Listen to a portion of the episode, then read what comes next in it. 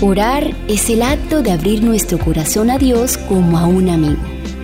La oración no baja a Dios hasta nosotros, antes bien nos eleva a Él.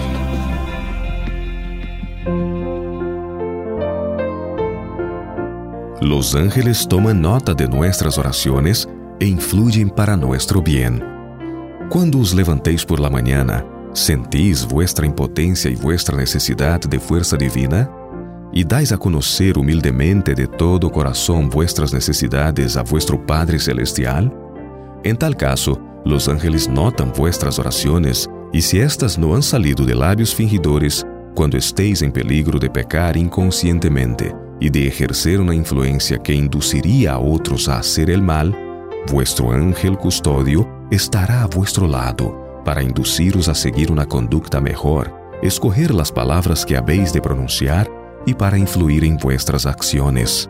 Si no os consideráis en peligro y si no oráis por ayuda y fortaleza para resistir las tentaciones, os extraviaréis seguramente. Vuestro descuido del deber quedará anotado en el libro de Dios en el cielo, y seréis hallados faltos en el día de prueba. Dulce